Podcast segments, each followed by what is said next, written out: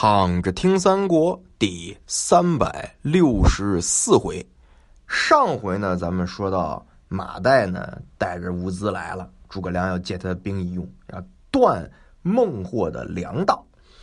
马岱说：“怎么断呢？”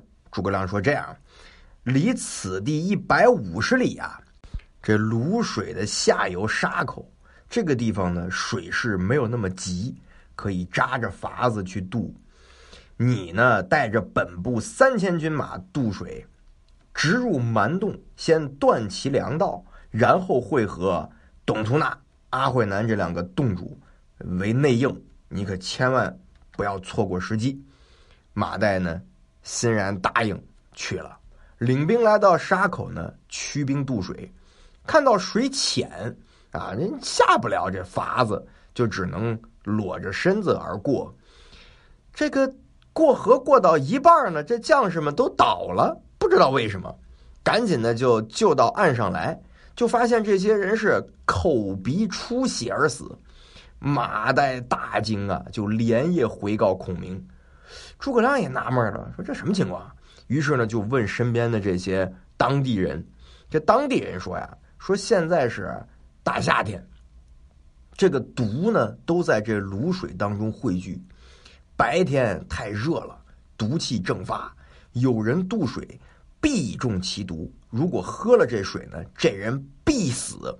那个如果要渡河，得等到这个夜里水冷下来，毒气不起，饱食渡之，方可无事。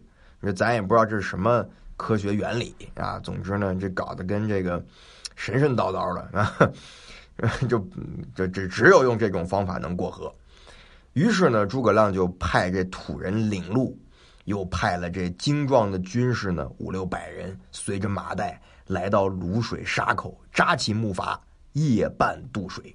哎，果然呢无事。马岱呢带着两千来人，让这当地的土人领着，直取蛮洞，啊，这运粮的总路山域。从这个山域这儿呢，给它隔开，啊，这是两座山，中间呢有条路，只能容一人一马而过。马岱呢就占据了这个山域啊，分拨军士，立起了寨子。蛮兵不知道怎么回事啊，正好呢押着粮来了，就被马岱呢是前后截住，夺了军粮百余车。这个蛮人呢，就报告给了孟获的大寨。当时呢，孟获在寨中啊，是终日饮酒取乐，也不理军务。就跟这众位酋长说：“说我呀，如果跟这诸葛亮对敌，咱们一定得中诸葛亮的奸计。现在呢，靠着泸水之险，我们深沟高垒，就慢慢等待。”这蜀人熬不过这酷热，一定会退走。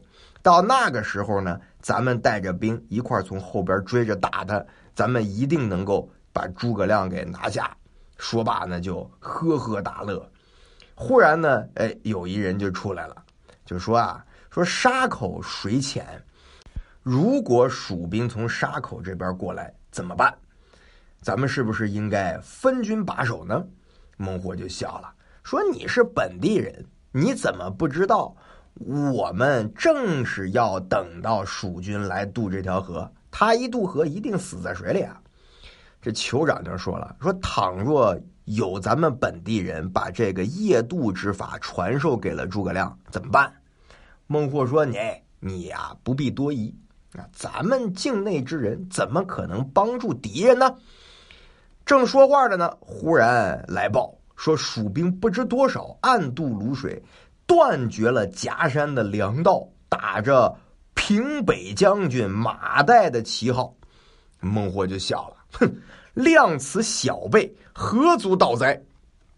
于是呢，就派这副将啊，这王牙长带着三千兵呢来投山域。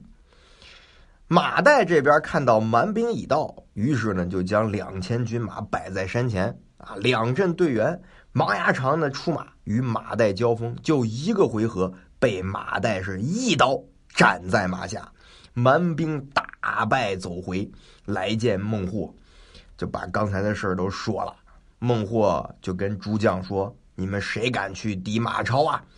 这话没说完，这董突纳说：“我去。”孟获大喜，于是呢，给他三千兵马，让他带着去。孟获呢，怕再有人渡这泸水，就派这阿慧南呢，带着三千人去守这个沙口。这边阿慧南带着蛮兵来到了夹山峪的下寨，这马岱呢也带着兵来迎。